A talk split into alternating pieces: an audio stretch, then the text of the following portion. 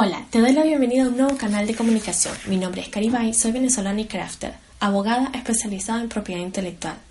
Derivado de esta pasión por dos lados que suelen encontrarse y no es frecuente verlos juntos, he decidido crear Marca Craft, un espacio que está destinado para que olvides todos los miedos a los trámites legales, para que sepas cómo defender tus ideas de manos ajenas y cómo enfrentar todo el tema de las marcas y derechos de autor sin sentir que estás combatiendo contra Medusa y que te vas a quedar hecha piedra.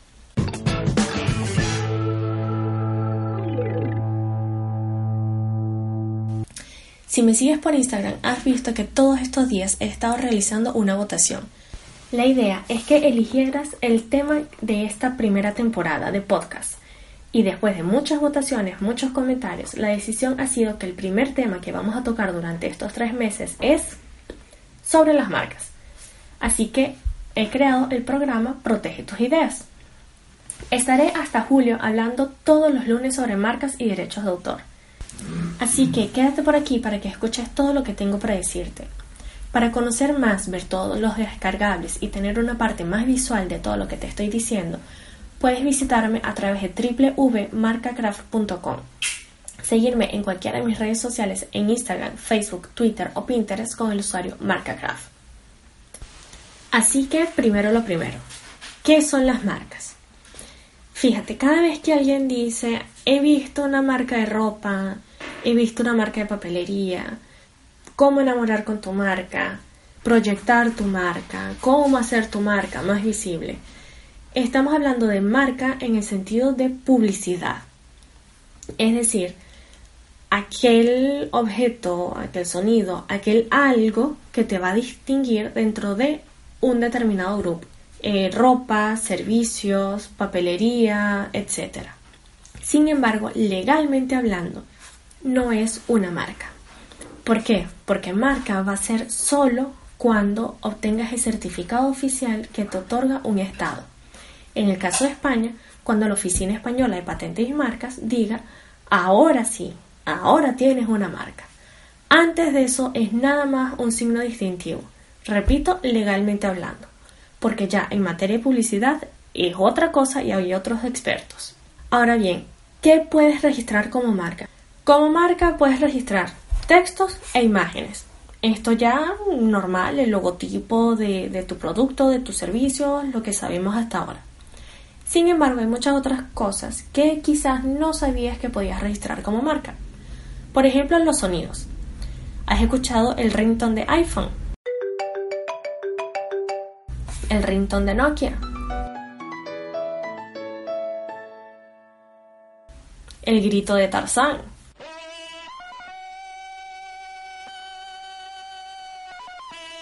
Todo eso han sido registrados como marcas y son sonidos. Además de esto, puedes registrar también figuras tridimensionales. Por ejemplo, la botella de Evian, el agua, la botella de Coca-Cola, son los dos principales ejemplos de marcas. Y tenemos otro muy sabroso, que es el de los chocolates Toblerone. Puedes registrar colores también, por ejemplo, el color rojo de Ferrari, y en algunas legislaciones, que mm, todavía no está muy bien en, en el caso de España, puedes registrar también sabores y olores. Así que de esta manera tu negocio se puede diferenciar y destacar de muchísimas maneras para que así puedas entrarle a tu cliente por todos los sentidos. Ahora, ¿para qué proteges la marca? Fíjate, registrar un determinado signo distintivo deja la constancia que eso es lo que tú quieres que te represente por 10 años. ¿Por qué por 10 años? Porque es lo que dura o el periodo de validez que va a tener tu marca. Desde el momento que la Oficina Española de Patentes y Marcas te concede el certificado. Hay un eslogan de una compañía de seguros venezolana que decía, un seguro es mejor tenerlo y no necesitarlo que necesitarlo y no tenerlo. Bueno, lo mismo pasa con las marcas es mejor que tengas el certificado y no necesitarlo en caso de que alguien te esté copiando, a que lo necesites y no lo tengas.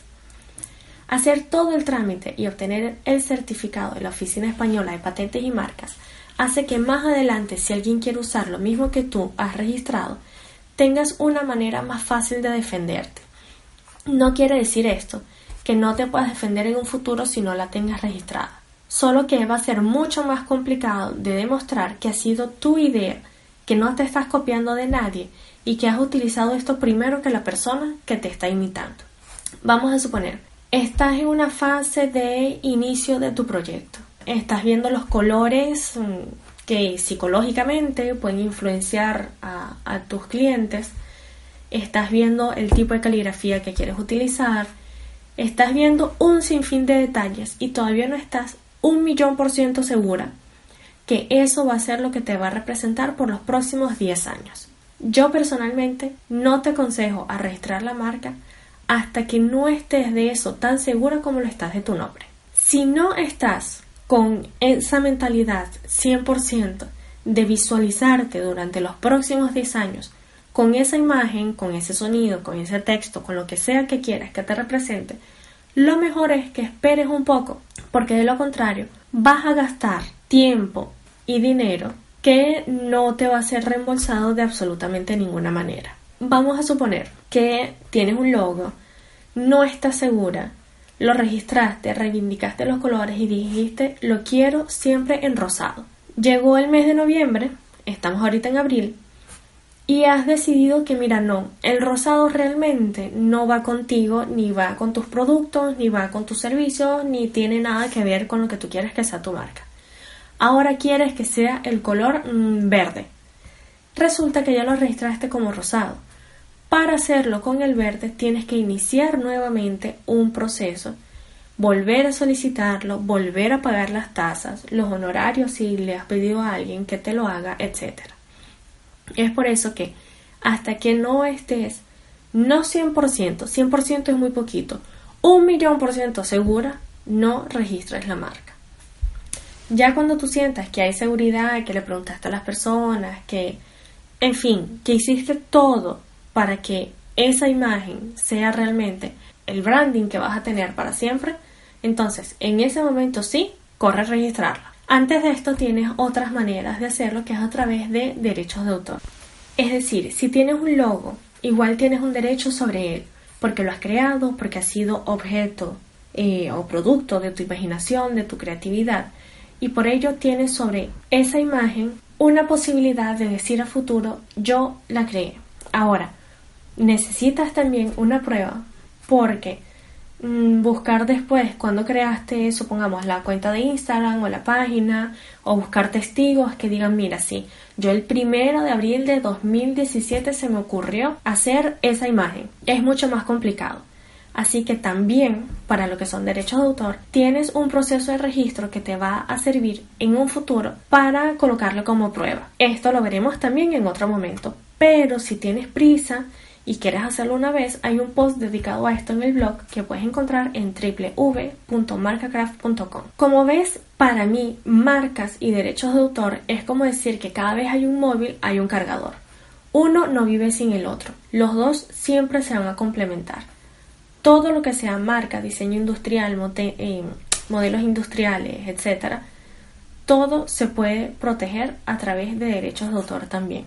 Claro, hay sus particularidades, hay sus diferencias y hay ciertos casos específicos que no. Supongamos, tus productos son unos zapatos y tú quieres que la marca sea una palabra nada más o un conjunto de palabras y que el conjunto de palabras va a ser sol radiante, por decir cualquier cosa. Sol radiante no lo puedes proteger como derechos de autor porque no se te ocurrió a ti la palabra sol ni la palabra radiante.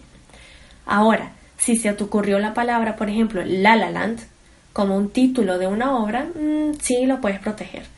Así que en materia de texto no entra mucho esto de los derechos de autor hay ciertos casos, ciertos detalles que lo veremos en otro momento. No es un tema difícil de comprender este de los derechos de autor y de las marcas y de la propiedad intelectual en general. Son detalles muy pequeños que hay que ir viendo, pero que después que lo lees o que lo visualizas, ya todo se te abre un campo que tú dices, ah, ya, ahora lo tengo perfectamente claro. ¿Cuál es la regla principal en todo esto? No hagas a los otros lo que no quieres que te hagan a ti. No copies a los otros si no quieres que te copien a ti. Sigamos entonces con las marcas. Como ves, lo de hoy es un mini resumen de todos los puntos importantes que necesitas saber sobre marcas. Todos los lunes hasta julio iremos profundizando sobre cada uno de ellos. Sin embargo, si necesitas algo, tienes alguna urgencia, alguna cosa, sabes que puedes contactarme a través de hola.marcacraft.com. Otra vez, en cualquiera de mis redes también lo puedes hacer a través de Facebook, Twitter, Instagram o Pinterest con el usuario MarcaCraft. Registrar tu marca te da exclusividad porque más nadie podrá utilizarla. A ver, y en esto voy a hacer un énfasis así en negrilla, subrayado, cursivo, con resaltador amarillo de todos los colores y en un lettering muy muy bonito. Que registres no significa que automáticamente nadie te va a copiar. No hay nada, absolutamente nada que puedas hacer para que nadie te copie. Lo único que puedes hacer para que nadie te copie es no mostrarle absolutamente a nadie lo que estás haciendo. Y esto mm, dudo mucho que te vaya a traer muchos clientes. Así que tienes que mostrarlo, tienes que arriesgarte. ¿Te van a copiar? Sí. Y mientras más éxito tengas, más te van a copiar. Aquí estamos seguros. Han copiado a Charuca, a Quiérete Mucho, a un sinfín de marcas. Inclusive grandes empresas han copiado a, entre comillas, pequeños diseñadores. Porque de pequeños, vamos, no tienen nada. ¿Y qué es lo único que puedes hacer entonces? No puedes protegerte, o sea, no puedes colocar tu marca dentro de una caja de vidrio para que más nadie la toque.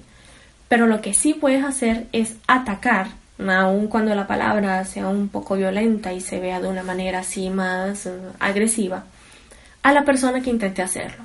Y las herramientas que vas a tener para poder defenderte o atacar es precisamente este registro de marca o el registro de derechos de autor. Repito, no hay nada. O sea, si alguien te dice, es que si registras la marca nadie te copia. Mentira.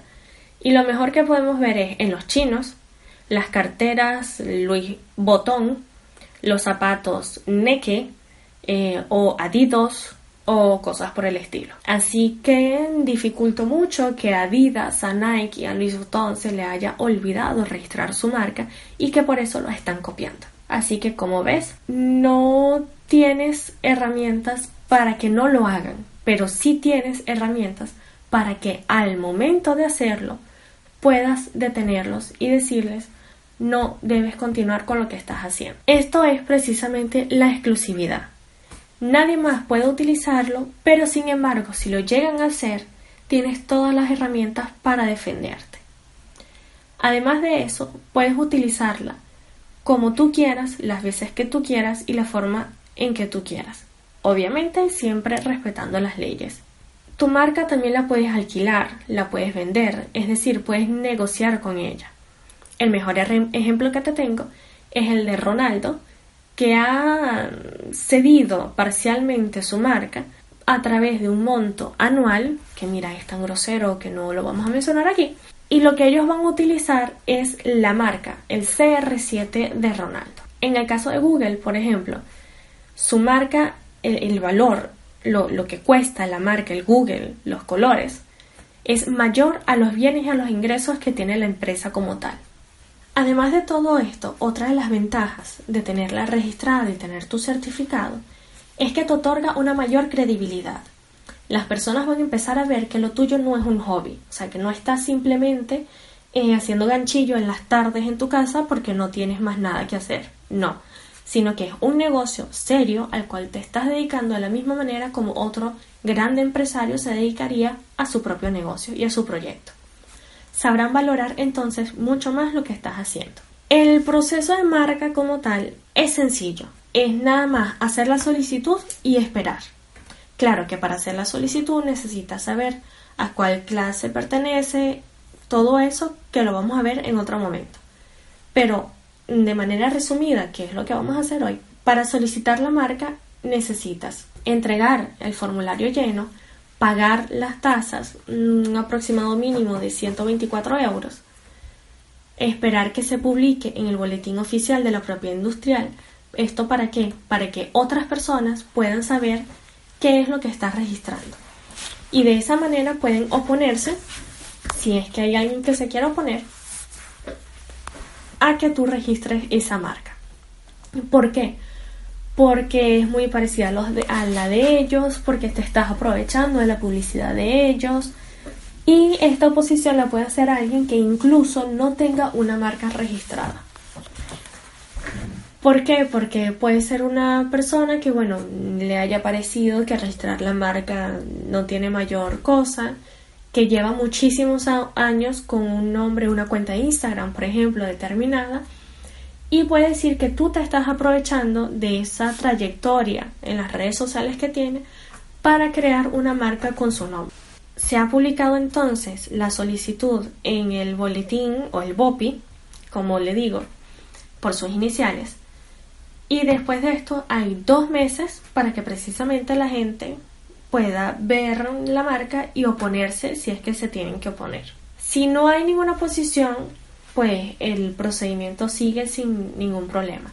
Ahora, si hay alguien que tenga algo que, decir en contra, deberás responder esta oposición y esperar a ver cuál es la decisión de la Oficina Española de Patentes y Marcas con respecto a esto. Luego, entonces, habrá un examen de fondo y al final es que vas a obtener tu certificado. Estamos hablando de aproximadamente 6-8 meses para que una marca sea otorgada. ¿Y qué pasa en todo este tiempo? Ya con la solicitud de tu marca, no tienes los mismos derechos, obviamente, que con el certificado y con el resultado final, pero sí tienes una prueba con una fecha determinada, una hora determinada, que en ese momento se te ocurrió esa idea.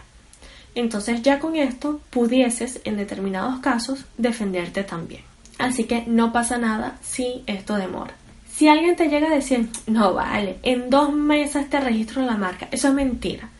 Porque los procesos son estos, los tiempos son estos. Si lo quieres comprobar, puedes llamar a la Oficina Española de Patentes y Marcas y ver que al menos estos dos meses de oposición no los puedes tocar porque es un derecho no que tienes tú, sino que tienen todas las personas de poder defenderse. Ya has registrado la marca, ya tienes tu certificado, lo has registrado también a través de derechos de autor.